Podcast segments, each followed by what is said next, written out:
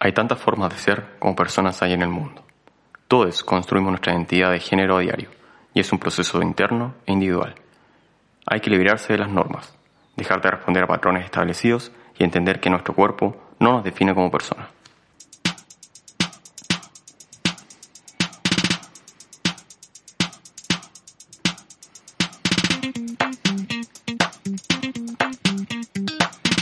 Luego de escuchar ese hermoso texto que nos invita a reflexionar, damos comienzo a un nuevo capítulo de... Amigo, date cuenta. Amigo, date cuenta. ¿Cómo están muchachos? A mí me toca presentar en el micrófono uno nada más ni nada menos que a nuestra querida eh, Acuarina, 100% lesbiana, que vive en un mundo lesbianístico puro, con, lleno de amor, lleno de paz, eh, con la camiseta de la Juventus. ¿Qué más, qué más lesbiana que tú no podrías ser? Nuestra amiga Fran, que acaba de salir de la construcción directo al programa. ¿Cómo estás, Fran? Muy bien, me estoy bajando del camión en este momento.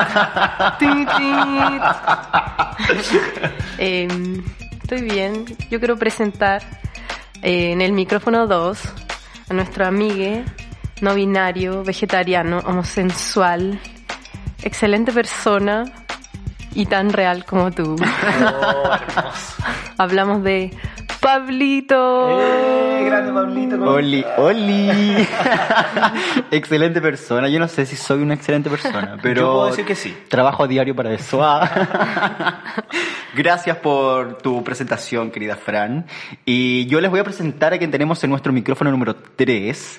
Eh, mira, este chico, técnico en deconstrucción, humo sensual.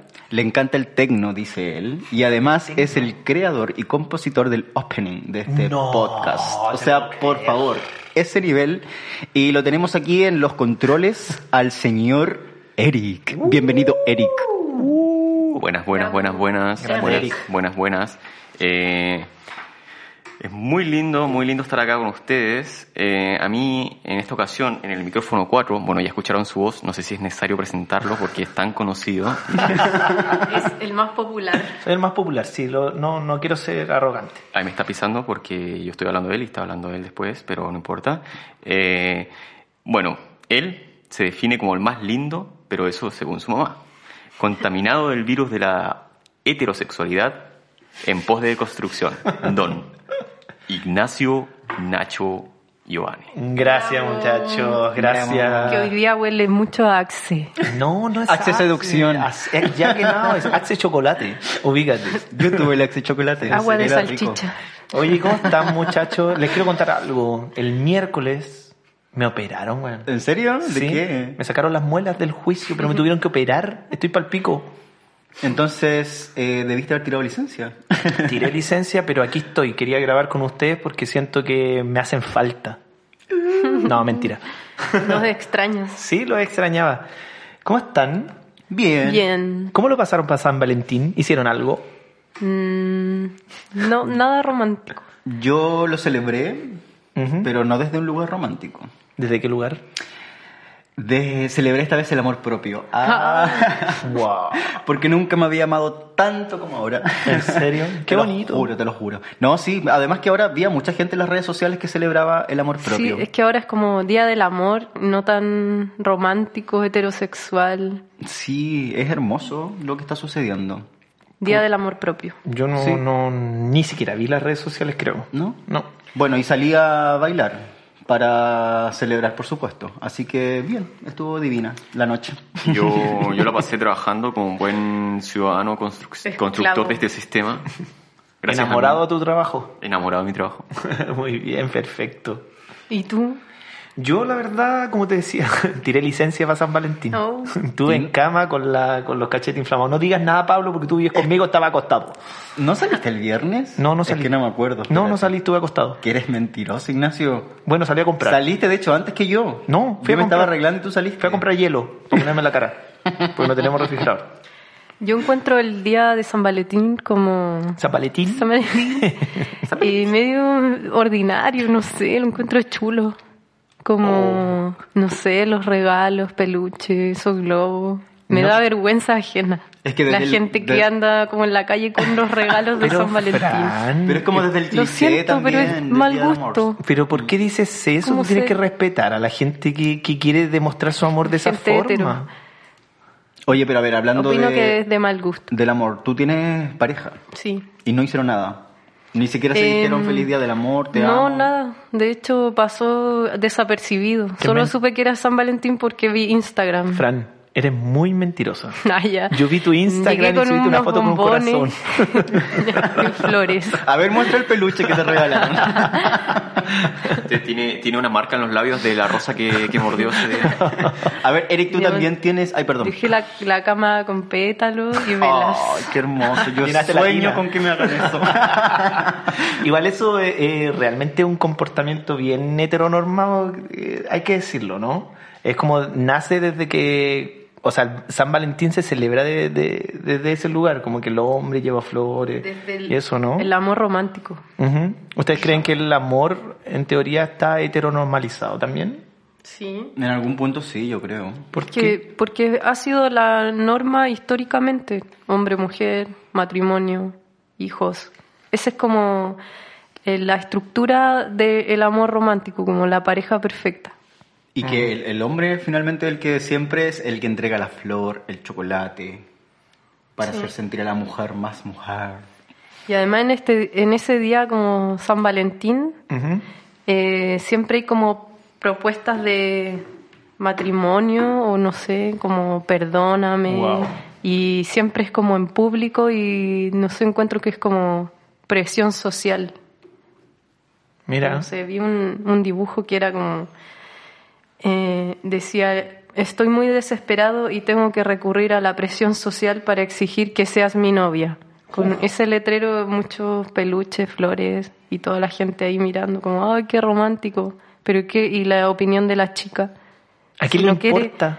Si no el amor lo que triunfa. novia. el No. amor lo que triunfa. No. No puede ser tan negativo, por eso nadie te ama. Yo me amo. Dios la ama. Dios me ama. Oye, pero espera, Eric también tiene pareja. Sí. Yo quiero saber, ¿hicieron algo? ¿Se saludaron? ¿Se mensajearon? Eh, no, no, para nada. O sea, yo ni siquiera estaba en Berlín y ella tampoco, así que... Ah, se acabó el amor. No, no se acabó la No boca. te quiere. Pero me fui de la casa. No, eh, yo estaba trabajando y ella también y nuestro saludo fue una cosa de WhatsApp como feliz día de San Valentín nada más. Ah, bien romántico. Muy romántico. Lo que pasa es que ni siquiera estaba en Berlín, o sea, estaba trabajando en Hamburgo y ella creo que estaba en Inglaterra, no sé. ¿Crees? Creo. Es que estaba en dos lugares, no sé. Ah, ok. yo, yo me fui, yo me fui antes y después ella viajaba y no sé si estaba en Berlín ese día o ella había viajado a Inglaterra o estaba en Sheffield, que está un poquito más allá, pero no sé, o sea, No, igual lo de ustedes, la comunicación la llevan perfecto. hermoso. Se cuentan todo. Se cuentan todo, claro, exacto. Oye, muchacho, eh, Es que yo me deconstruí, tú ya no, todavía no. yo no estoy para nada deconstruido. Me- ayer me pasó algo, pero no lo voy a contar. Los voy a dejar metidos. Eh, bueno, ¿Tú, no- ¿Tú tienes pareja? las piernas ¿Y las orejas? y las orejas también. No, no tengo pareja. Eh, tampoco la estoy buscando. Eh, Paso bien. el dato. ah. No, estoy bien. Estoy usando el, el Instagram de, de, de Amigo Date Cuenta como Tinder. Mira vos. Todas las chicas que agregan al podcast Amigo Date Cuenta, yo las agrego así, le doy like. A Hola, su foto. ¿estás? Sí. ¿Estás? Hola. Lo estoy usando Hola. como Tinder. Espero que me resulte. Yo No, también espero, amigo. No, no, mentira. Pero mentira. siempre fue así Instagram, o sea, siempre fue como el, el, el otro Tinder, o sea, muchos hombres No. utilizan. Sí. No. No, pero ahora yo siento que más que antes porque existe esa opción de enviar fotos que, mm, que la persona puede ver solo una vez. Y desde ahí la Ah. gente... Sí, pero eso lo ocupas tú, amigo, No, con yo tu no lo mente ocupo, yo no lo ocupo, enferma. pero lo he ocupado. ¿Qué por fotos supuesto. mandas? El pack. Oye, y, y eh, quería preguntar, cuando tú sacas un screenshot de, de Instagram, ¿te avisa también o eso ya no, no sé, Snapchat era que eh, avisaba. Te acusaba. Sí, pero Instagram no lo sé. Lo Porque vamos si te, a mandan, si te mandan una foto y tú la puedes ver solo una vez, puedes sacar el screenshot de una y ya tienes la foto para ti. pues, Sí, pero tienes que ser muy rápido porque puedes ver la foto como un segundo. Qué psycho. Sí, horrible. Qué feo. Maldad pura. Más encima No, como que no te deja con las eso. ganas, porque si viste un, la foto una vez y quieres volver a verla, no puedes verla. Es que esa es la gracia. No tiene gracia, pues, weón. Sí, pues generar ahí en la otra persona el, el deseo de ver más. Siempre con lo perverso. El morbo. sí, pues. Sí, estoy hipersexualizado. Oye, no, pero fuera de broma, San Valentín abrió para mí un paradigma increíble por mucha, mucho tiempo que no, no estaba tanto tiempo soltero. Y la verdad que, que antes sí yo lo celebraba y lo, o sea, lo pensaba así, pero hoy pienso y digo, ¿por qué hay solo un día para la demostración del amor? Eso me parece que es un poco enfermizo porque llama a consumir al... con- eh, Sí. hay como un restaurante cerca de casa, Indu, le decía hoy a Pablo que pasamos por ahí, y el día del viernes estaba llenísimo. Y cuando uno pasa, los otros viernes siempre está vacío. Entonces digo, ¿por qué tiene que existir solo ese momento de decir, put- para decirle a otra persona yo te amo? Como, no- solo un invento para comercial. Yo también creo. Impuesto por la sociedad, otra vez más, por la cresta. Hoy hablando de imposiciones sociales, eh, nos vamos a entrar hoy día ya lo- de, de lleno en lo que, lo que queremos hablar, que viene, viene a ser la, eh, La generosidad. los géneros. El género. Oye, del Exacto. género, que heavy que te lo imponen de alguna manera desde el momento, ni siquiera del momento de nacer, desde antes. La gente ya desea saber si va a ser niñito, va a ser niñita. Niñito varón. Y si es niñita, todo de rosado. Yo pensé que era el género de la ropa, como el, jeans, el cotelé. ¿No vamos a hablar de eso? Genéricamente hablando, tu estupidez llega a niveles... Yo, yo había investigado como la forma de teñir ropa y cosas así. Anilina. No, ¿sabes qué? ¿Sabes lo que a mí me Mont pasó? Blanc. Hoy día, mm, porque hoy día me puse a estudiar, fue, fue muy flojo. Me pasó que hay un mundo, pero gigante de conceptos, o sea, no de conceptos, de nombres que yo desconocía, pero completamente. Como pansexual, eh, transfeminismo, eh, una cantidad que yo no, no- no tengo, sí, no tengo, no- mira, ni, ni los recuerdo, con eso digo todo. Son tantos que no los podría nombrar. Pero mira, vamos a aprovechar este capítulo para hablar de, no sé si de todos, porque son muchos, pero aclarar algunos términos y... Igual también tengo que agradecer que se encuentren ustedes dos, me refiero a Pablo y a Fran, Eric no, de, de que creo que son personas que tienen mucho más información de la que yo puedo llegar a tener con respecto a los géneros, porque yo me baso solo en tres, o en cuatro se puede decir, la heterosexualidad, eh, la homosexualidad, la bisexualidad y... Pero todo- que- ¿Mm? Por ejemplo, la bisexualidad, la homosexualidad responde a la orientación, Son orientaciones. sexual, que no tiene que ver con el género. Para que veas que soy ignorante, por eso te digo que no estudié y soy sumamente... O sea, tiene que empezar de cero. De cero. Ok, escucho. A ver, género, dos puntos. Escribe, toma apunte. No, yo creo que... Al tenem- final va a haber una prueba. Claro. Un dictado. Un test. Eh, partir de la base que existe una imposición del género desde lo binario, que determina que existe, un, existe el género masculino y el género femenino, dependiendo del genital con el que naces, y en base a eso, obviamente, existe una estructura social que determina si eres hombre a ocupar ciertas cosas, a cumplir cierto rol, y si eres mujer, por su parte, también. Y desde ahí se desencadena una serie de conceptos y palabras que vamos a ir Bina- binario. Yo todavía no puedo entender cuando la gente habla de binario, no binario. Yo no sé si soy binario, no binario o ordinario. No tengo idea. Yo creo que lo tuyo va más por la ordinaria. No, fuera de broma, cuando la gente habla yo soy no binario, de verdad quedo como en blanco porque yo no sé de qué me están hablando. Eh, ceros y uno. Uf. Ok, eh, no, en serio, si ustedes me pueden, o sea, si tienen mayor información, o sea, ser binario, ¿qué significa ser binario? Lo que acabas de decir tú, para ver si lo entiendo a través de conceptos, tiene que ver con ser masculino y femenino dentro de lo que nos entrega la sociedad como concepto. ¿Eso es ser binario? Mm, yo creo que como para definirlo así simplemente, la sociedad siempre ha sido binaria, como para ordenar y organizar eh, a las personas. Solo se separó como femenino-masculino y eso lo tomamos como dos cajitas, se podría decir. Ahora en estos tiempos se está descubriendo que no, no son dos cajas, es más parecido a un espectro. Existen muchas eh, personalidades como persona en el mundo entre medio. Una o, que se sale, que se sale de eso. Entonces, hay gente que sí corresponde con su sexo al nacer y su género y esas personas están cómodas siendo en, o sea, en el concepto de binarismo, pero todo lo que se sale se podría decir que es no binario. Ok. Claro. Y existe, bueno, el Que término... son pocas palabras. Claro, el término cisgé- cisgénero, que en el fondo es la persona que se identifica con el género que le fue asignado al nacer. Por ejemplo, si tú naciste hombre, porque tienes un pene y todas las características biológicas que responden al hombre, y tú te sientes eh, conforme con eso y te identificas con ser hombre, eres una persona cisgénero. Se eh, coincide el sexo con el género. Claro. O también se podría decir cuando una persona pregunta ¿qué es ser cisgénero? La respuesta es tú, tú mismo. Porque las personas cisgénero están muy alejados de estos conceptos. La gente no binaria es la que ya sabe responder, entonces nunca se preguntaría qué es un cisgénero. Eh, eso te iba a decir yo. Siempre es la persona que pregunta, es así la que primera, eres tú. Es, es la primera vez que escucho. el- Cisgénero es Cisgénero. Ignacio. Cisgénero es la primera vez que lo escucho, te lo juro. Y desde, por eso es interesante porque igual hay muchos conceptos que yo he ido descubriendo igual con el camino, porque mi camino a lo no binario eh, es de no hace muchos años. Ujú. Y, y desde ahí, claro, uno tiene que comenzar a reeducarse y, y a descubrir estos conceptos que en el fondo han existido siempre, solo que antes no eran tema de conversación.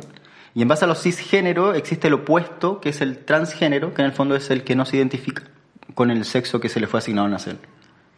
Y ahí se desglosan una serie de otras cosas más. Entonces es importante como entender la base desde ahí, desde lo binario, que en el fondo ca- clasifica solo dos opciones, hombre, mujer. Y socialmente debe responder a, A los patrones establecidos por sociedad. O sea, si yo, dentro de, de- de todo eso, yo me considero del género masculino, yo no, porque me siento conforme y todo lo que acaban de decir, yo no podría llegar a ser binario, o sea, eh, no binario porque me adapto a lo que la sociedad me entregó como género masculino, entonces me encasillo en un, en un producto que vendría a ser binario o algo así. Mm, No creo, yo siento que, por ejemplo, el sexo biológico ya tú es hombre. Tu orientación sexual vendría siendo heterosexual porque como hombre te gustan las mujeres.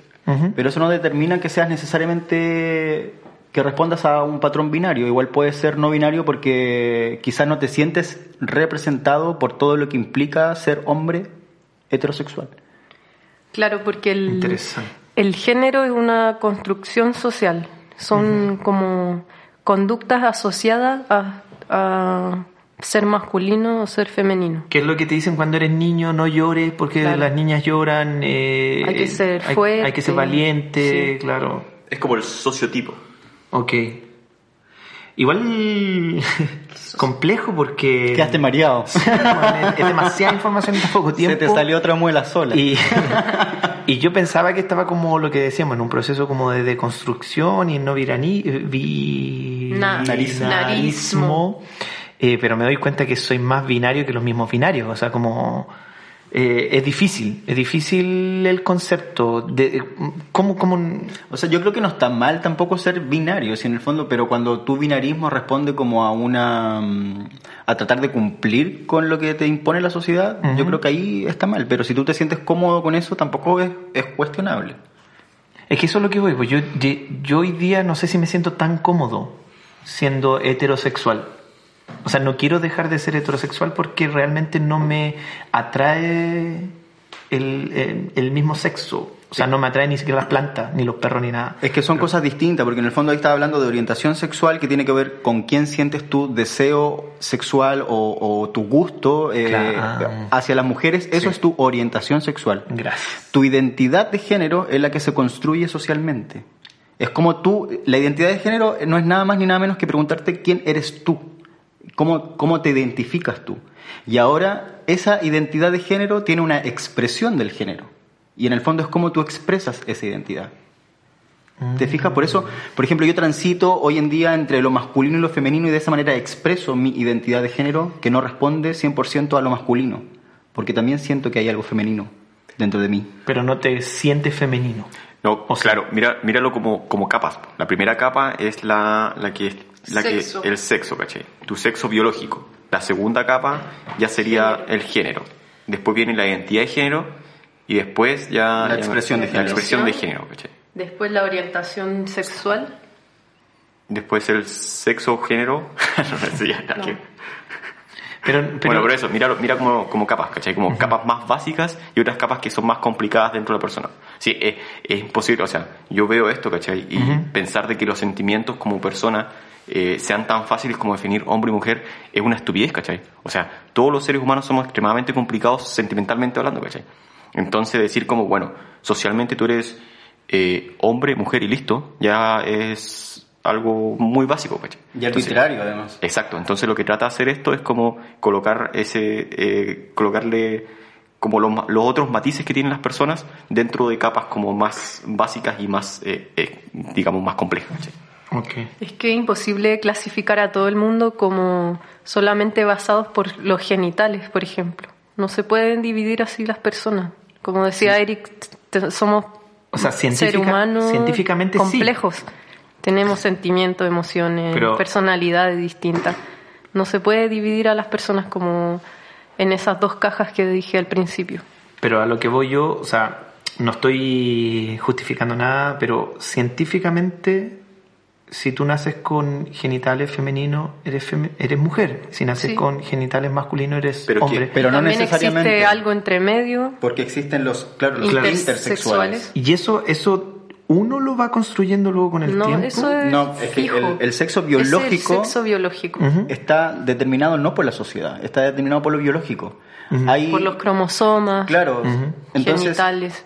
Existen estas dos opciones de ser hombre o mujer biológicamente, porque claro, tienes un pene, se asocia al hombre, pero hay otros aspectos, están los cromosomas, están las hormonas, puedes desarrollar eh, dos genitales al mismo tiempo y ser una persona eh, intersexual.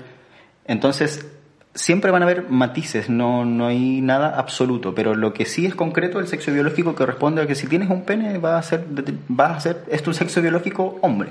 Se, se puede desarrollar dos, dos Hay Sí. personas intersexuales que nacen Alta con dos sexos. ¿eh? Y lo terrible. Un hindú embarazado. No, pero es que lo terrible es que hay casos de, de niños que Castración. nacen. Claro, que son los adultos los que deciden Deciden. qué sexo eh, mantener en ese niño.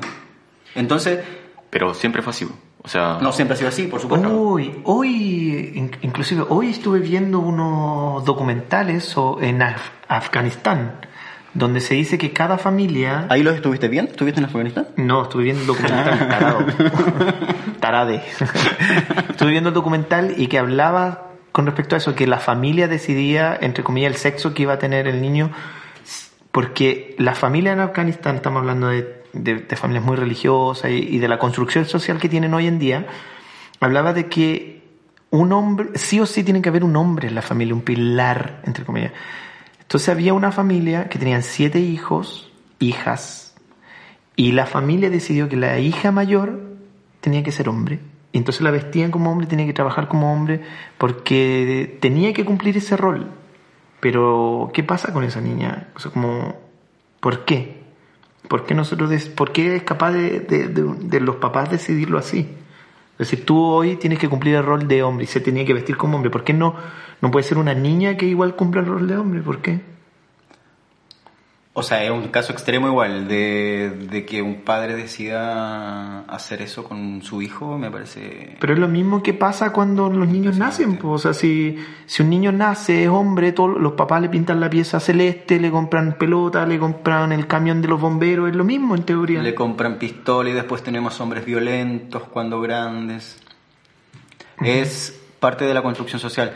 Pero, bueno, desconozco las motivaciones que habrán tenido esos padres, porque sé de casos que, no sé, de padres que siempre quisieron tener niña, nace un niño y la visten al niño como niña porque querían tener una niña. He escuchado, he leído casos así, por ejemplo. Y esa es la motivación que tienen los padres para hacer el, el- el cambio, en el fondo. Pero en este caso, Pero- ellos querían tener un hombre porque era el primero de los hijos. ¿En Claro. ¿El eh, documental que viste?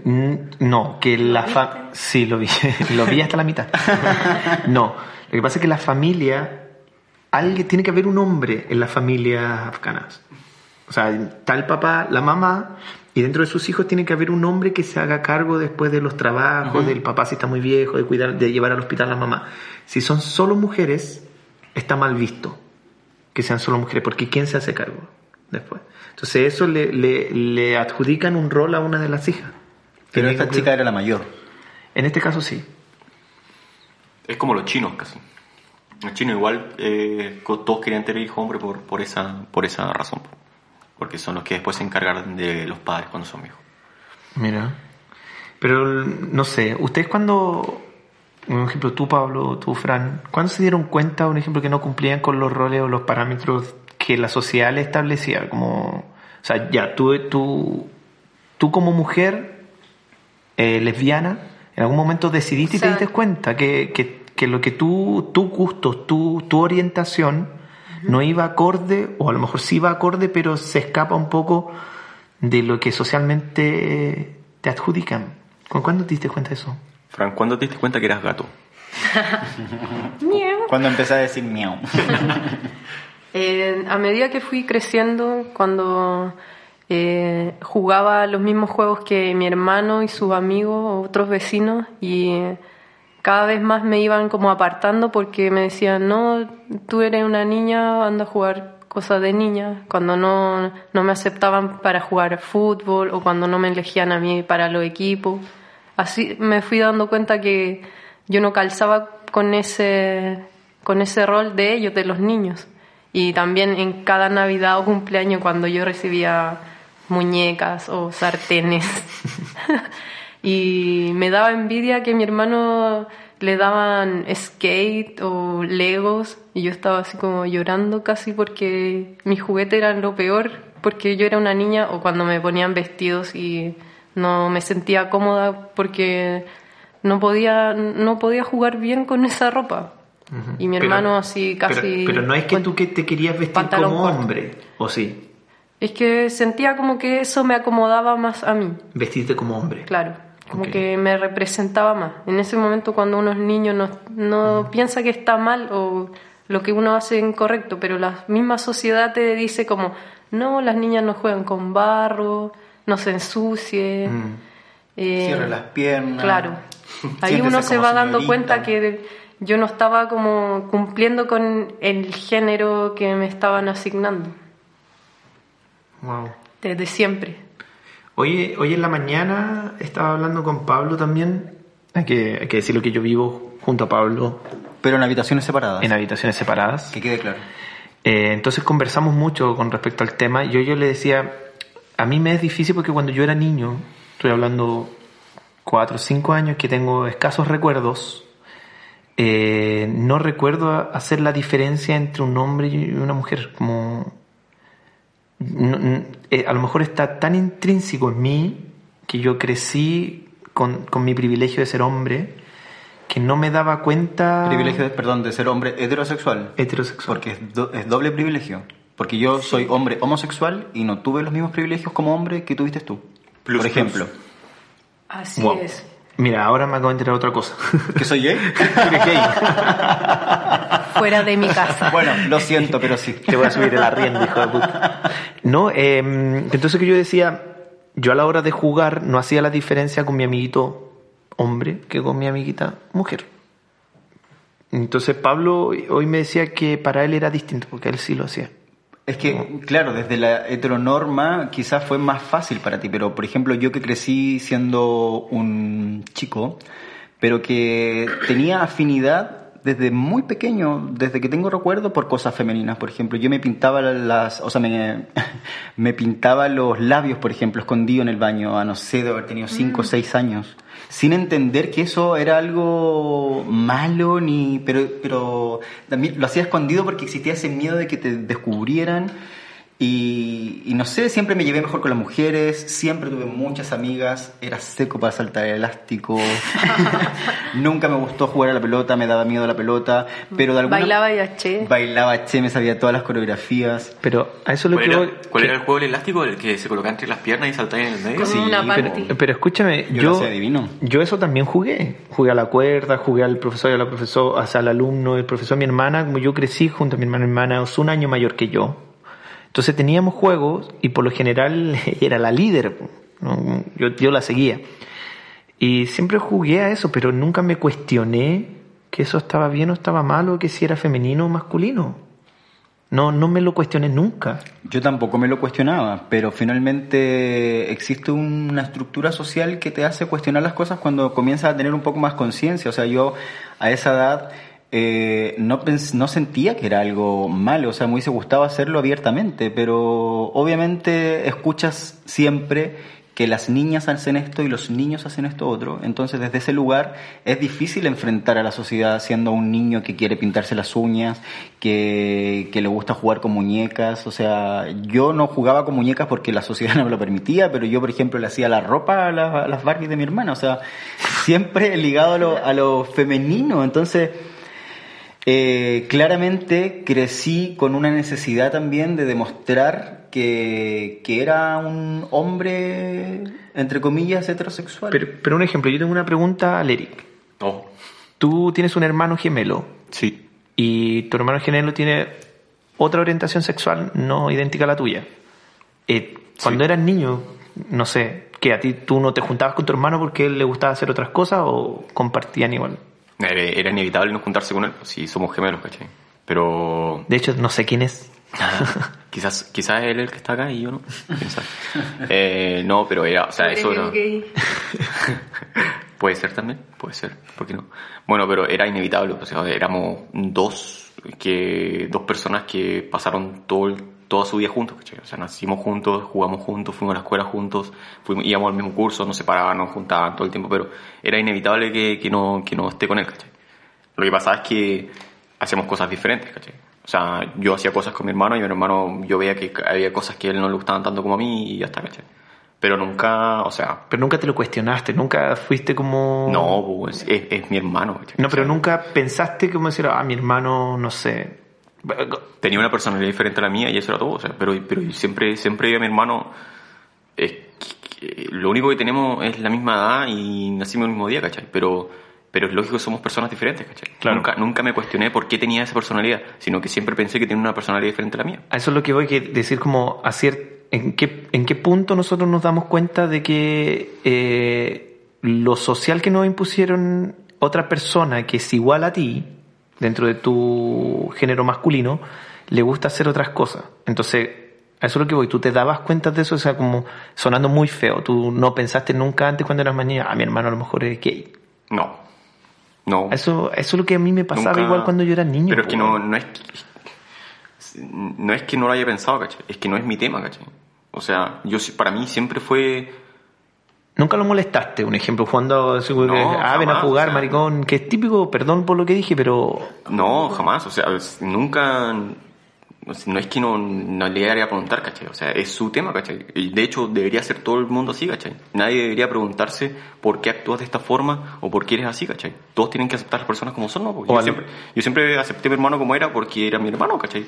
pero a lo mejor también tu hermano se reprimía muchas cosas y adoptaba cosas del, de lo que la sociedad le imponía como masculino. Lógico que sí, ¿cachai? Lógico que sí, pero es, es- es un- digamos, yo como hermano no soy el culpable, ¿cachai? O sea, yo, yo, para mí fue una, una, una infancia normal de hermanos, ¿cachai? Ujú. Claro, o sea, no, no tendría que ser distinta en, No, todo, no, en no, todo caso. el, el problema sería ese, si fuera distinto sería una cosa diferente, ¿cachai? Ujú. Pero cuando uno es niño no tiene esos prejuicios. Son las personas adultas las que empiezan a decir como eso no es correcto, eso no es de niñito, eso no es de niñita. O sea, yo lo que le decía el día a Pablo desde cuando uno entra al colegio en Chile, para, para que la gente que no, amigos que, que no son chilenos entiendan, nosotros ocupábamos cotona y delantal para la chica. Cotona es una especie de delantal eh, designado para el hombre. Y el delantal era un... Que es horrendo. todo el Que- uniforme está, Esa, exacto. Entonces era... está diferenciado. Ya te diferenciaban, claro. Es que es, es- así se llama, uniforme, ¿cachai? Tenéis que ser una persona uniforme, ¿cachai? Que tienen que ser todos iguales, ¿cachai? Por eso es, es, es una estupidez usar un uniforme también en el colegio, ¿cachai? Nadie puede desarrollar bien su personalidad si ni siquiera te dejan vestir como tú quieres, ¿cachai? O sea, de partida niñas con falda o con jumper, o sea, que te imposibilita de jugar libremente. En el colegio que yo estaba, eh, por ejemplo, no dejaban a las niñas colocarse pantalón, ¿cachai? Y era, todos, todas tenían que ir con el mismo ya, pero todos tienen que ir. e- Eso ya es como. Eso yo no entendía tampoco el colegio con el frío que hace. Yo que la- odiaba usar falda Mm. o jumper. Prefería usar el buzo de... del colegio. Sí. Buzo, eh, ¿qué, ¿cómo se podría decir? ¿Salía de cancha? ¿no? Salía de cancha. Salía de cancha. un jogging. Jogging. Ujú. y, y dentro de la, de la, del pero concepto... pero ¿ya? tenía, en tu jogging siempre tenía ahí el cosito de la alianza amarilla. Sí. Y dentro del concepto no binario, ¿cómo, cómo tú, o sea, por, cómo uno se, se considera no binario? O sea, Yo creo que en el fondo siempre fui no binario. No binario. Solo que hoy yo mismo me permito expresar mi identidad de género como me plazca. Porque finalmente hoy en día me pinto las uñas, me pongo aros, si quiero salgo a bailar con falda, uso ropa interior eh, de estos sostén para salir a bailar, qué sé yo. Hago tantas cosas que me reprimí toda mi infancia, toda mi vida, que siempre de alguna manera las quise hacer. Entonces desde ese lugar siento que siempre fue así. Solo que hoy en día me lo permito, pero porque es un trabajo súper grande, porque tuve toda la vida una construcción social, o sea, me gritaron maricón cientos, miles de veces en mi infancia, en mi cara, maricón, maricón, maricón, que desde ese lugar obviamente yo no quería demostrar que era maricón. Y yo ni siquiera sabía lo que era, yo no siquiera sabía que era gay a los siete años, o sea... no. Nadie sabe. También me, claro. me gritaron lesbiana antes de... Nunca había escuchado esa palabra cuando me molestaban así, en el colegio, como en quinto Claro. básico. Y, o sea, y ahí eh, vemos que... a mí me gritaron hetero, Hetero curioso. Het- heteroculeado. Porque claro, finalmente es como si no responde a los patrones establecidos del binarismo, está jodido. O sea, hay infancias terribles de niños transgéneros que, que sufren un montón en las escuelas porque no pueden vivir su, su expresión de género como, como ellos desean. Entonces, es un tema complejo, son procesos además que dependen de cada persona, o sea, hay, hay personas que, que lograron expresar su género de manera libremente y personas que no, personas que, que hasta el día de hoy, no sé, se casaron, tuvieron hijos, pero son homosexuales. Eh, Son súper no binarios. son súper binarios. Son rom- reprimidos. claro, rompieron eso. En el fondo, cuando uno rompe con esa construcción social y todos los comportamientos que están asociados a, ese, a esos dos géneros, ahí uno podría decir que es una persona no binaria. Yo también estoy de acuerdo con como toda la expresión de Pablo, porque también me pasa que a veces hay días que me gusta, no sé, vestirme más femenina. Eh, también u- a veces uso boxer, a veces uso esta camisa de fútbol. Me gusta también, como que Bueno, guayo. voy rotando según Igual es rosada. el, el día a día. Claro, que fluya, que fluya el fluya. género. ¿Saben qué? Mira, em, dentro de lo que, lo que estamos conversando, yo creía que había entendido un poco más lo que era ser no binario y binario. Nacho, tú no sabes nada. No, en realidad no.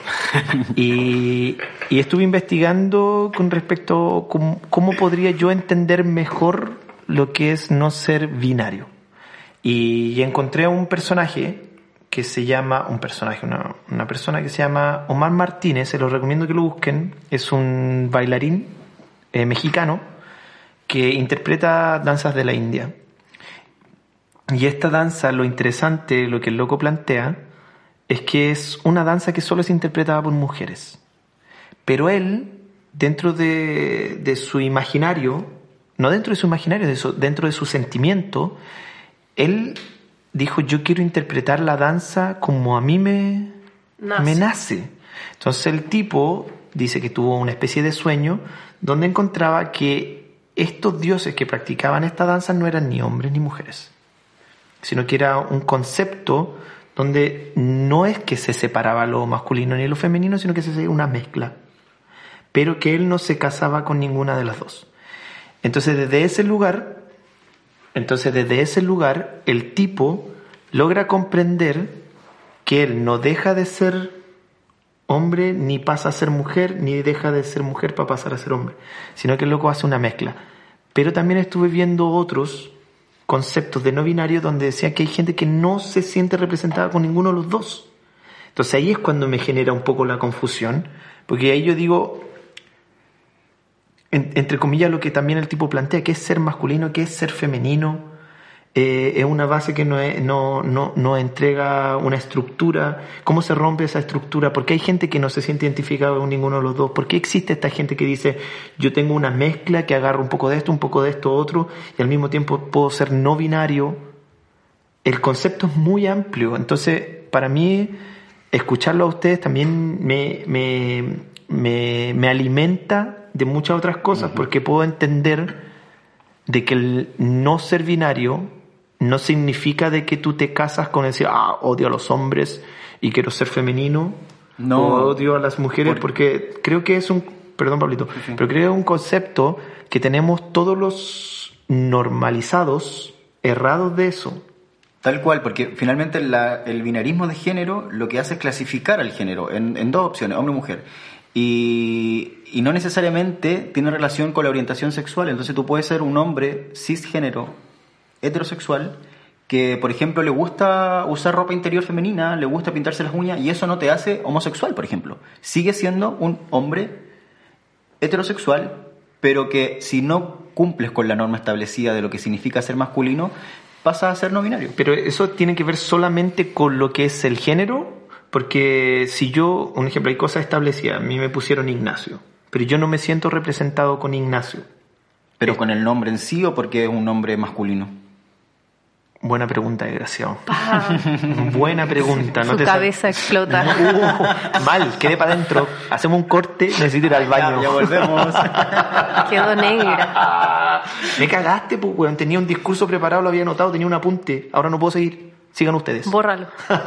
Pero si No. quieres paramos y comenzamos de nuevo. No, interesante lo que me preguntaste porque no lo había pensado desde ese lugar. Yo pensaba que decir, un ejemplo, si a mí me dicen Nacho, Ujú. que también Nacho está relacionado masculino, porque, no sé, es un nombre masculino, eh, sentía que también era un poco romper con el paradigma de decir, yo no me siento representado con eso, tampoco me siento representado con Nacho. Entonces, dentro del no binari- binarismo, ¿el concepto es solo en base al género o en base a la construcción social en todo orden de cosas? Es un poco de ambas, yo siento. O sea, porque lo binario responde a esta clasificación, hombre-mujer. Y en base a eso existe una construcción social que se le adjudica al hombre ciertas características y a la mujer ciertas características.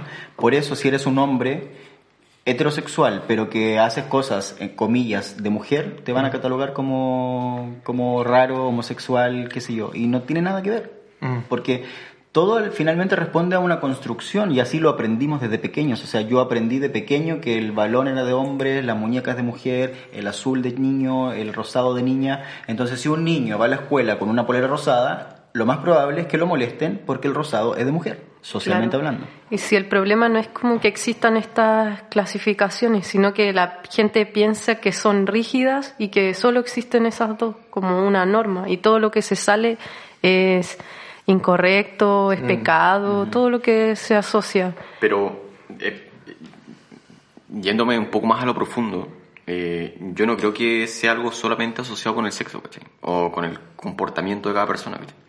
En, toda la- en, todo, en, en todas las cosas que nosotros hacemos, por ejemplo, si eres futbolista, te, clasifican de algo. Si te, gustan los autos, te, cla- te clasifican de algo. Si eres, qué sé yo, haces algún, algún, algún trabajo en especial, te catalogan de algo. Yo creo que es un problema más de la sociedad como en general, de que no, no, no queremos pensar las cosas tanto y queremos hacer las cosas mucho más fáciles y clasificar a la gente por color o clasificarlas por trabajo o clasificarlas por la forma de ser que tienen, ¿cachai? Por ejemplo, si, si eres futbolista, todos creen que eres tonto y que te gusta ver el fútbol y que lo único que haces es ver fútbol y opinar de fútbol y hablar de fútbol, tomar cerveza con tu amigo y hablar de fútbol. Está comprobado, amigo. No, y bueno, y cosas así. Confirmo. O- Más uno. Pero no sé si entienden a lo que digo, ¿cachai? O sea, eh, eh, yo creo que la sociedad en sí como que nunca quiere pensar un poco más eh, profundo sobre la personalidad de las personas, ¿cachai? Y por eso clasificamos siempre a las personas como en... Con en- estereotipos. con estereotipos, ¿cachai? Porque es más fácil. Es más fácil. Se asocia a un concepto y ya uno puede decir la personalidad completa de como eres. persona. Y no solo en, en- en lo que compete a lo sexual, el otro día escuchaba a una socióloga chilena, lamentablemente no recuerdo su nombre, Ah, muy bien. pero la puedo buscar, sí, es que se me vino ahora a la mente, que hablaba justamente de estas características que se le atribuyen a las personas, por ejemplo, por su nacionalidad. tengo un amigo colombiano que acá en, no sé, en Berlín, si le preguntan de dónde es colombiano, lo asocian a qué? A Cocaína. la droga, al narcotráfico, a la cocaína.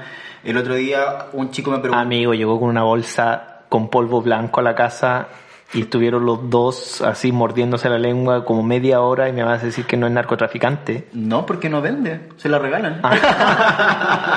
Y era azúcar flor. Si eres No, broma, chileno, broma, broma, te broma. catalogan de ladrón, Ladrón. de Sí, verdad. internacional. A mí una vez un chico le dije que era chileno, así como, ay, latino, como que tengo que tener cuidado, así como, Ew. oye, ¿qué te pasa? Pero, ¿cachai? Que eh, más que social es una cosa más personal, ¿cachai? Porque desde la educación que nos dan, nos tratan de clasificar todo, ¿cachai? Entonces ya desde la educación que te dan desde que eres niño, te, te imponen cosas para que no pienses tanto y creas que todas las cosas son blancas o negras y no hay grises, ¿cachai? Entonces siempre es así. Ahí, ahí entra lo que uno dice, querer aparentar ser algo que la sociedad quiere que seas. Y en todo ámbito de cosas, o sea, si eres hetero, lo más probable es que tu deseo sea casarte, tener una casa, un auto, hijo, familia, un perro. Ya, ya tu vida está hecha. Creo que soy no Está binario, predeterminado. todo lo que no quiero. Estás predeterminado. Hoy, eh, es que, ¿sabe? Eh, mira, interesante porque, claro, hay patrones que deben, se deben cumplir según la sociedad. Yo recuerdo cuando, cuando mi hermana fue a matricular a, a mi sobrino, bueno, ya, ya el primer día de clase o segundo día de clase, mi sobrino tenía el pelo largo, pero muy largo, abajo del hombro. Qué asco. No, era, no, era lindo.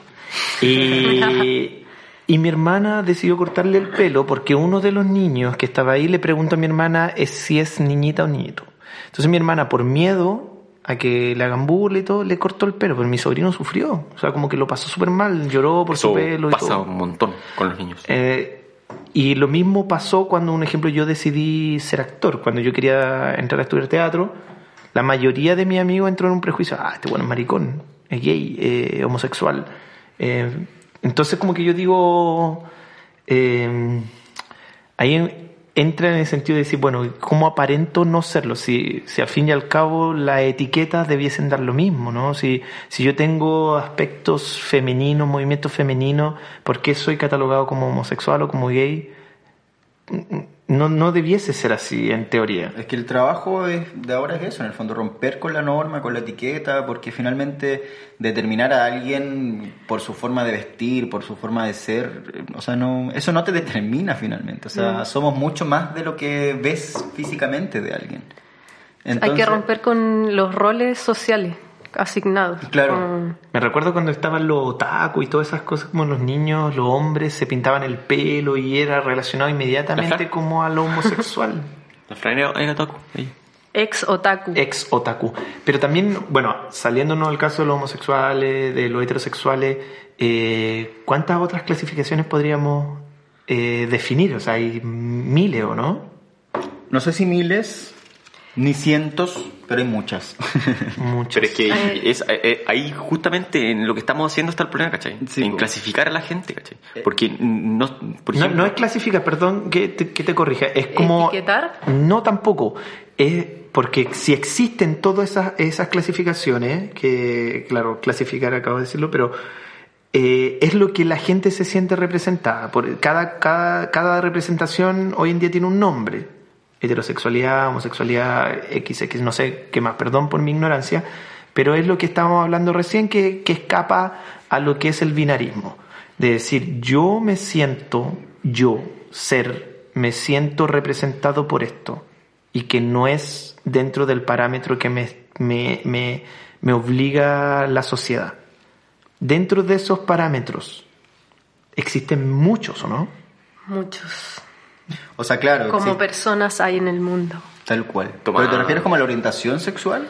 Eh, no- Eh, antes de que pasemos a eso y volviendo a lo que era el género, quería decir que eh, esa construcción social no ha sido fija como en, en, en la historia. Por ejemplo, antiguamente los hombres usaban taco, y falda. eh, peluca, o en un- algunas sociedades antiguas como japonesas, eh, el pelo largo en los hombres era como un símbolo de, De poder, de, de, fuerza. masculinidad, Bueno, de fuerza. Sansón. indígenas Todo lo eso va cambiando, entonces como no, aún así no lo podemos como tomar como una estructura fija No lo podemos pensar como esas dos cajitas que decía yo, porque va cambiando y es social. Ujú. Ahora, en la actualidad, se asocia el pelo corto a los hombres, pero antiguamente no era así. O la falda en otra cultura es de hombre. Los escoceses, sin ir más lejos. Sí, para pensar. Los vikingos, pues, tenían pelo largo. Tenían Tenían pelo trenzas hermoso. muy lindas. Hoy yo soy pelado, que gana de haber tenido un par de trenzas hoy hasta la cadera. Una peluca. No, sí me voy a poner una peluca algún día. Voy a venir un día a grabar con una peluca. Pero que sea de color, no queríamos morada, una, una negra. como la de Shakira. Oh, no, puedo, buscar no, no, no puedo dejar de pensar y decir qué limitada es mi mente, weón. De verdad, como hoy día, ahora siento que estoy explotando, fuera de broma. Yo quiero que, que te pongas peluca, pero que la barba también te la pintes del mismo color. Estupendo, con brillantina. Claro, eso. Onda mm, mm, lila y la barba lila también. Vamos a ver qué ofrece el mercado. Bueno, yo quiero, Bueno, eh. quiero, quiero que me, por favor, que me, Pero a ver, que, eh, que me, que me ayuden un se poco me fue un poco la onda, porque estaba hablando de, de esta... op- del... Es que yo soy muy limitado. Orientaciones sí. sexuales. Porque, claro, existen, por ejemplo, el término bigénero, que son personas que, que sienten, que se sienten hombres y mujer a la vez, por ejemplo. Los géneros fluidos. El género fluido también, que transitas entre ambos géneros. No sé, yo hay días que, que me siento súper, no, nunca me siento súper hombre, pero ni súper masculino. Pero a veces me siento femenino, por ejemplo, y me pinto las uñas, porque, pero también respondiendo a un patrón de lo femenino. Claro, es- es- es, que eso es lo heavy, porque finalmente todo, todo esto termina igual en una etiqueta. Es que eso es lo que me hace explotar mi cabeza, porque uno puede decir, bueno, yo no soy binario eh, porque tengo aspectos femeninos, pero esos aspectos femeninos son los que están eh, otorgados por lo que, por la sociedad que identifica que tú eres del género femenino. Eso es lo que me hace como estallar la cabeza, lo que no me hace comprender. Es lo que hablábamos hoy que yo le decía a Pablo, hay una cosa que yo antes no entendía, bueno, todavía sigo con preguntas, pero es decir, si tú eres gay, a ti te gustan los hombres, ¿por qué hay gays que, que le gustan los hombres que parecen mujeres? Porque en cosas de gusto no hay nada escrito.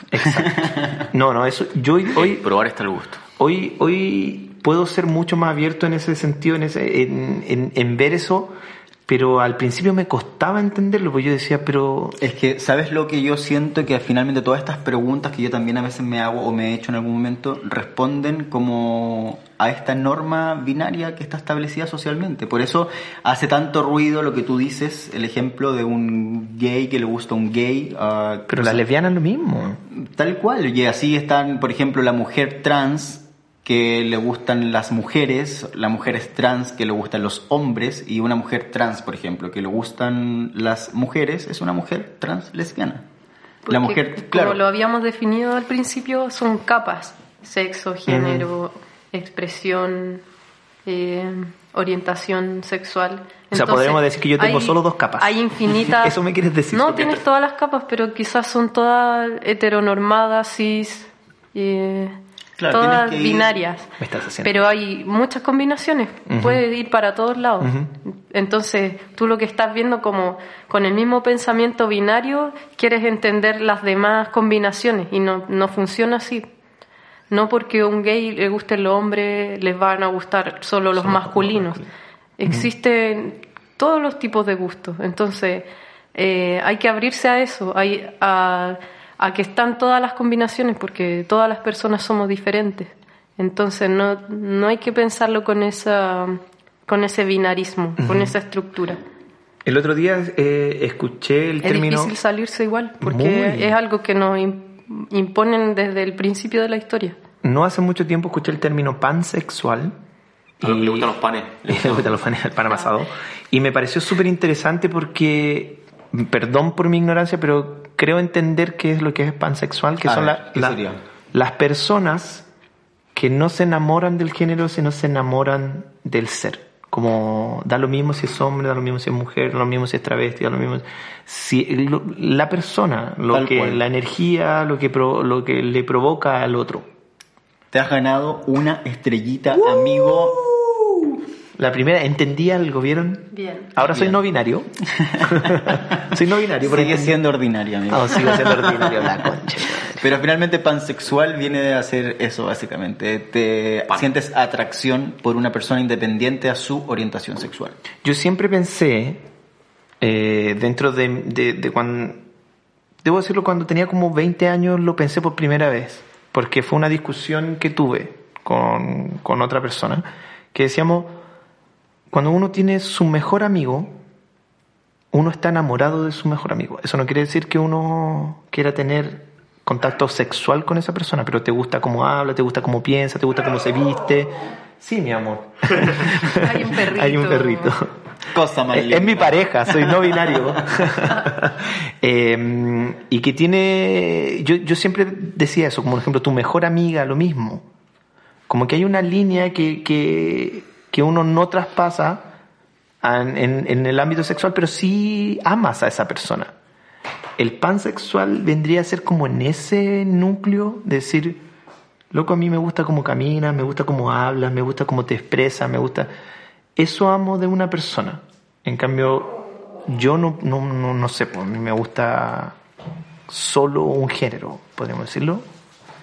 Y me La- costaría la orien- las orientaciones sexuales son las atracciones eh, sexual y emocional. No es, no es que si te gusta estar como mucho con tu amigo, no es tu eh, orientación sexual, porque como lo dice la palabra, te atrae sexualmente una persona. Persona, claro. Entonces no es como todo tu sentimiento, no porque quiera mucho a un perro, esa es mi orientación sexual. Es- no, no tiene nada que ver. ¿No? Pasa que No. también el término amor siento que se relaciona demasiado y casi absolutamente A lo a sexual. lo, a lo romántico, al, al amor de, de pareja en el fondo. Entonces, resulta extraño si escuchas, o sea, a mí no me resulta extraño porque le digo, ah, carajo. Pablo. Me estaba sacudiendo. Se sacudió el heterosexual. El tiritón de la muerte. Ahora sí me siento Ahora más sí. femenina. Suéltate, Pablo. ya me liberé. Ay, conchetumare. Y lástima que soy pelado, boludo. Podría hacer tantas cosas con mi pelo. Oye, eh, claro.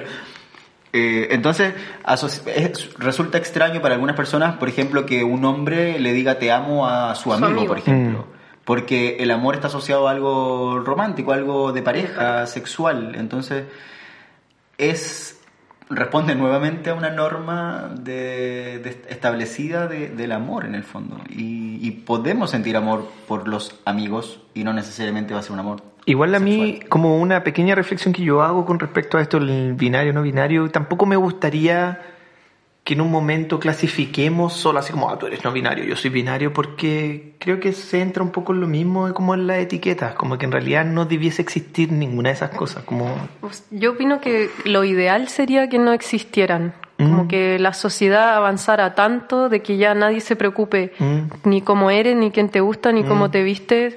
Como que eso sea secundario y solo te, te importe la personalidad, si tú eres afín con ella. Pero ese es una, como un pensamiento muy ideal. Como está la sociedad ahora, es necesario etiquetar a las personas, porque lo que no se nombra no existe. No existe. Antiguamente nadie se atrevía a decir lesbiana porque era como era un concepto demasiado como eh, alejado de la de la norma. Entonces, hace poco se tomó con fuerza la palabra, se- las lesbianas como que se pueden eh, definir, apropiar de, de los insultos hacia ella. Entonces, así gana visibilidad y como, no sé, los bisexuales, etcétera.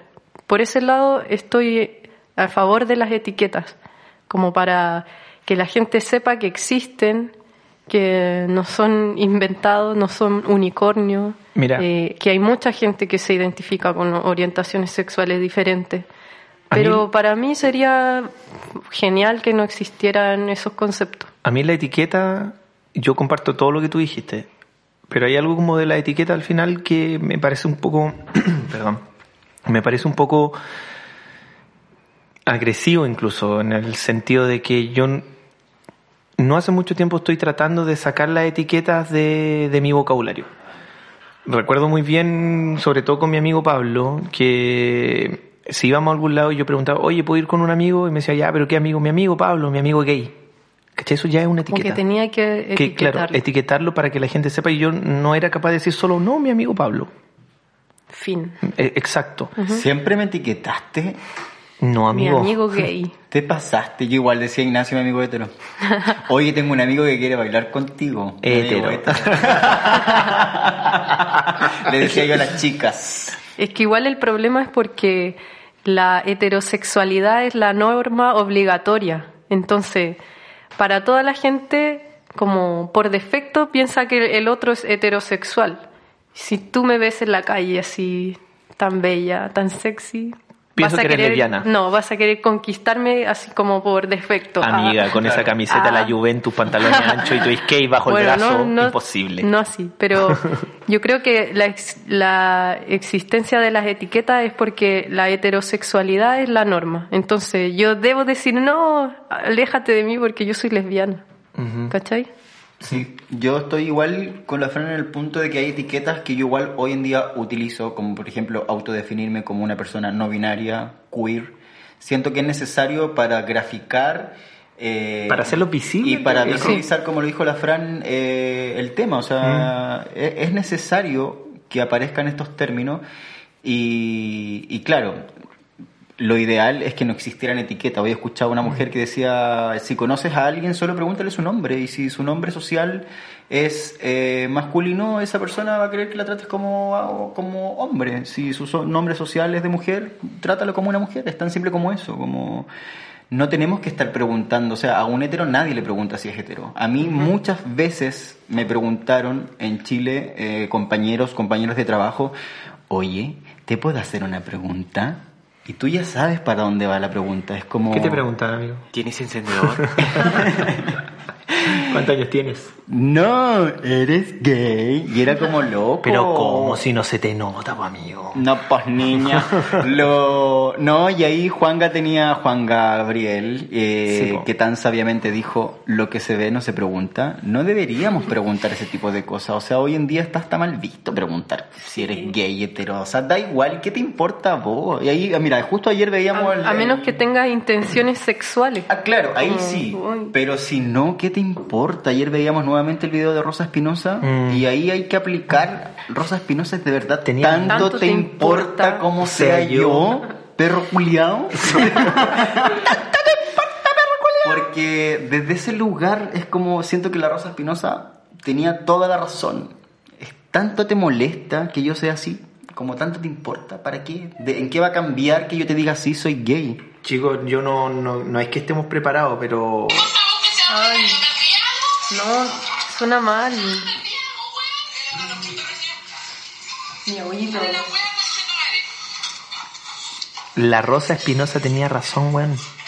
Tanto te importa como sea yo, tanto te importa. Y que abarca a todo, no solo la orientación sexual, o sea, en, en todo ámbito de cosas, de la personalidad que uno tiene, de cómo es, o sea, de verdad, tanto te importa por la cresta, si me pinto las uñas, tanto te importa si uso el pelo corto, el pelo largo, Pero es, soy gordo, si soy flaco, tanto te importa si tengo las tetas chicas, las tetas grandes. no. Y no vuelvas a golpear la mesa. Ay, perdón, siempre lo hago. Eh, Bueno, no creo que alcancemos a definir todas las orientaciones sexuales. Oye, una- Todas las etiquetas. No, no, imposible. Pero si quieren saber, vean Sex Education, Perfecto. Netflix. Oye, ¿saben qué? Eh, yo quería decir algo. Nosotros habíamos avisado que venía un participante hoy. Invitado. Un invitado. Lamentable- Invitado. lament- lamentablemente no pudo venir porque estaba Por haciendo- nuestra culpa. Por nuestra culpa. No, pero- no por la culpa de Eric. Culpemos a Eric, weón. No, en serio. ¿Por Nosotros- qué siempre Porque tiene que dice haber una un cosa y hace otra cosa y Porque no le es hetero. entiendo nada. Porque es hetero y le gusta el tecno, una weá que no Porque va nos acorde. mintió. Oye, Claro. el tecno la lleva. Oye, pero espérate. De todos modos, nuestro... yo, yo me quiero ofender. Nuestro... Ya, vamos No, a- mejor no, mejor no. ¿Qué? Oye, pero de todos modos no vino hoy nuestro invitado, pero lo vamos a tener acá muy pronto. No vamos a decir cuándo.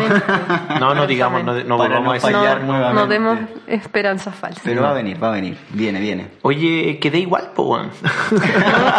Quedaste peor. Quedé peor, weón. O sea, yo ya no, ahora no entiendo qué es ser binario, no binario, Ah. heteronormado, no heteronormado. O sea, es, es que muy, con lo que ustedes dicen es, es real. O sea, existen tantas formas que yo creo que la mejor es decir cómo yo me siento. ¿sí? Da lo mismo si uno se siente heterosexual, si uno se siente eh, gay, si se siente lesbiana. Que fluya la cosa. Que fluya. Debe lo que- decir, yo soy yo. Yo soy yo. Y mis circunstancias. Eh, ¿Vieron que estoy avanzando en mi deconstrucción?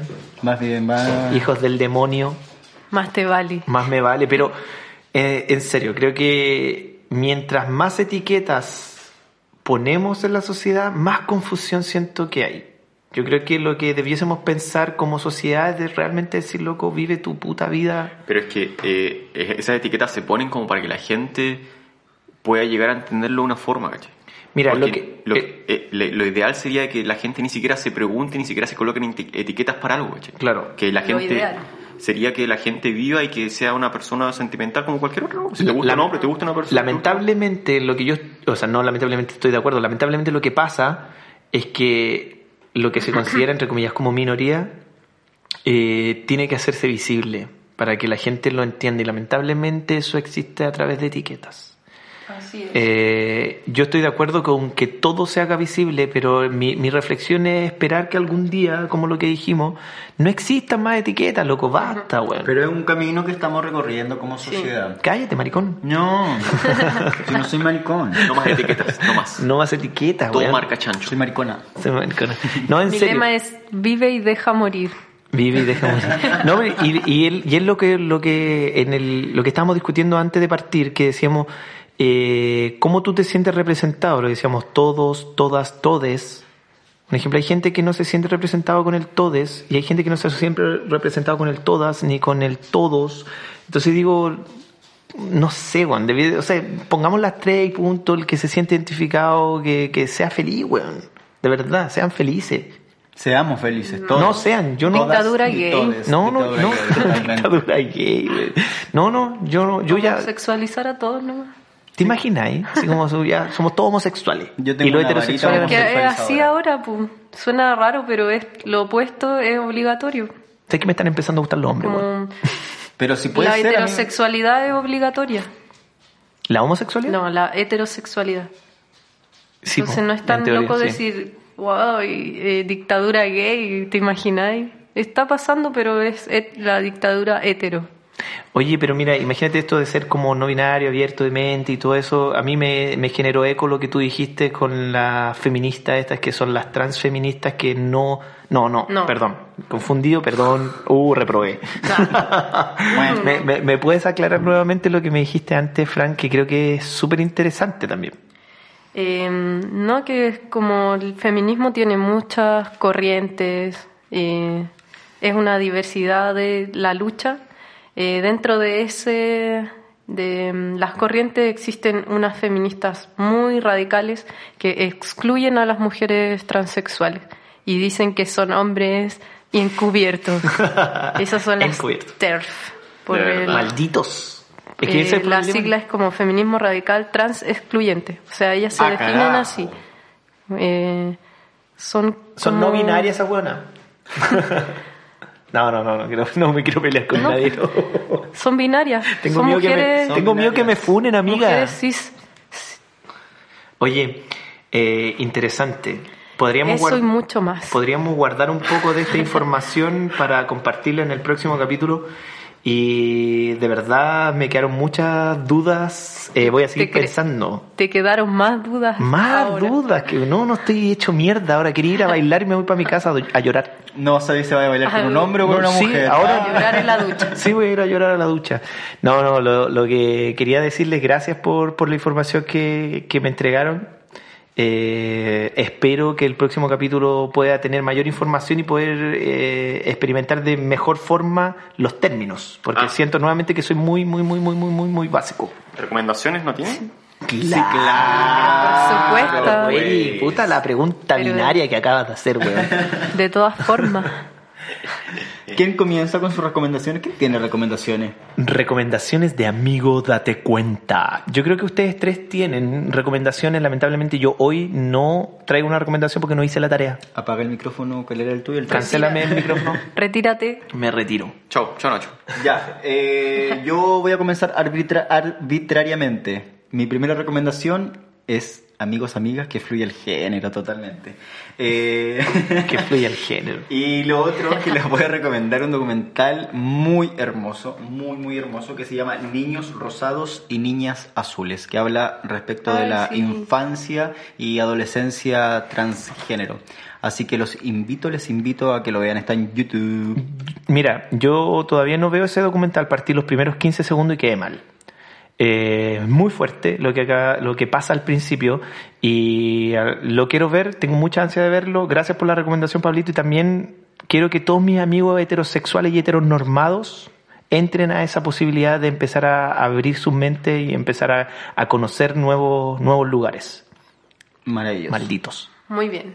Yo vi ese documental muy bueno, me gustó Qué mucho. lindo. Ay, Le pongo un sí, siete. La dictadura gay. Le doy siete yumbitos.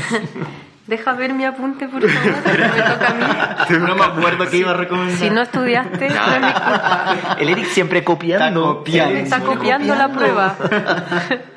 Eh, yo quiero recomendar eh, un documental también chileno que se llama En Tránsito de la directora Constanza Gallardo, que no diré que es mi prima, pero es mi prima. Uh, dale conta. Eh, Típico, se- típico es, es como es como Piñera, sí, colocando los, todos los a los familiares ahí Sí. dentro. ¿Cómo se llama eso? El, el amiguismo. No, No, el sí. Oye, nepotismo. oye, Fran, eh, ah, perdona que te decirte inter- Pero qué ¿cómo se se llama? Transitando. En tránsito. En tránsito, que lo voy a apuntar. Es que eso quería decir, porque no lo apuntemos y a lo mejor podemos ponerlo en el Instagram y así la Ya. gente lo puede ver. Perdón, eso no más quería decir. Bueno, Siga, perdóneme. Se trata de eh, cuatro realidades, cuatro personas trans que se van moviendo por la ciudad, eh, van mostrando como aspectos de su vida, cómo, cómo se mueven en su entorno siendo trans. Como Todo la- esto en Chile. Todo en Chile, eh, Santiago y creo que Valparaíso también, y ahí van viendo su, sus realidades. Ok. Bueno, y así terminamos. pues. Ah, no, Ah. Eric. Ah, ya, Eric. Dale, Eric, ya, pues. Pero media hora buscando los apuntes para que después... Ah, voy a colocar la musiquita del trailer porque está buena. Pero es así piolita. Bueno, es una película un poco antigua. ¿eh? No es muy... No es muy buena. Es más o menos nomás. Es muy antigua, pero dura cinco horas. No, no, es buena la película. Se llama... En inglés la, el, el nombre es eh, Boys Don't Cry. No le gusta. No le gustó. No le película. gustó la película. Y en, en español es eh, Los muchachos no lloran. Es una película que es sobre un tema de una persona, o sea, es, es de verdad, pasó de verdad.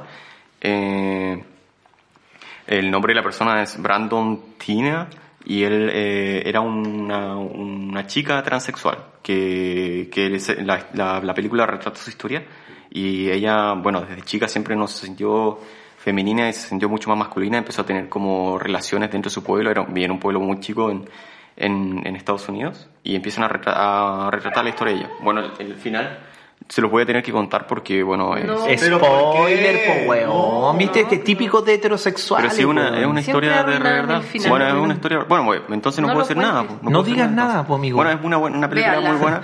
Muere el protagonista. La, la directora también es muy buena. Lo eh, interesante también que eh, es una directora y no un director, porque hay pocas directoras en el cine que, que hacen películas, no digamos buenas, pero que son conocidas eh, como dentro del cine. Y es una película muy buena, del año 1999. ¿eh? Eh, la actuación es muy buena, muy buena la actuación. Y eh, me pasó algo muy loco con esta película porque yo la vi este año, yo era, era joven, tenía, no sé este año cuánto tenía, 11 años, 12 años, ponle, cuatro, un poquito más porque en, en Chile la daban en, en el cable, la vimos en el HBO o una cosa así. Y yo tenía como 12, 13 años. Con plata, este weón. Yo no Eh, tenía cable. El telecable. El telecable. Yo no estaba colgado. Yo estaba colgado. Y yo estaba, era una película que tenía, tiene escenas de sexo. Y Uh, son, la quiero ver. más encima, ah, más encima que son escenas de sexo, son escenas de, de sex- escenas de sexo transexual, digamos. Ah, no, no. Entonces era como más complicado hace 10 o 15 Ah, claro. años Cosas atrás. raras no. Hace 15 años atrás era No, algo, no, no, algo más raro. Entonces yo estaba, estábamos viendo la película. Empezó una película cualquiera, digamos en la tele, y empezó esta película en la tele y nadie sabía de qué iba la película. Bueno, empezamos a ver, estaba mi tía, estaba yo, y de repente Qué empezaron las escenas muy incómodo, y tú tienes 15, 12 años, 13 años, estáis viendo una película. Terminaron todos teniendo sexo entre Todo. todos. Qué Sí, vergüenza. yo con mi tía, yo con- No, impoluto. Se pasan, se pasan, yo me retiro. No, pues, bueno, pero fue, Ya, pero fue, fue súper incómodo. Boys Don't Cry. Boys Don't Cry, véanla, muy buena película, muy buenas actuaciones. Eh, creo que tuvo un par de premios un, un poco importantes, creo que un, un par de Oscars entre medio, pero no, no quiero eh, decir más información porque no me siento capacitado. Pero es muy buena, véanla. Oye, qué hermosas recomendaciones, fuera de broma. Vamos a ver la película y, y gracias por los documentales. Amigos, fue de verdad muy grato haber hablado con ustedes de estos temas. Un orgasmo de placer. Un orgasmo de placer a sí mismo. Así que, bueno, ¿Terminamos con ¿Nos esto? vamos? Eh, terminamos. ¿Sí? Sí. ¿Cuánto Sí. tiempo llevamos Hasta ya? luego. Hasta luego. Hasta la próxima. Oye, sin más que decir, eh, terminamos este hermoso capítulo de Amigo, Amigo, date date cuenta. Eh, mi profesora sospechaba porque porque yo no yo no jugaba a la muñeca, no jugaba a no sé, puras cosas de niña. Solamente jugaba así como la pelota traía mi, mi pelota, jugamos a básquetbol. Siempre. Nunca me había gustado ir con falda jumper nunca me había gustado, solo iba con los pantalones de física, con polera de física porque no me gustaba ir con la polera de mujer. Nunca me había gustado. Algunas veces mi, mi amiga me preguntaban ¿por qué no jugamos a la muñeca? Yo siempre decía no. No, y dicen ¿por qué? Yo decía, ¿por qué no? Porque yo, yo no debería darle ni una explicación porque le tengo que decir ¿por qué no? Porque no tengo que jugar a muñeca, no tengo que jugar a, no sé, a las mamás. Nunca me había gustado.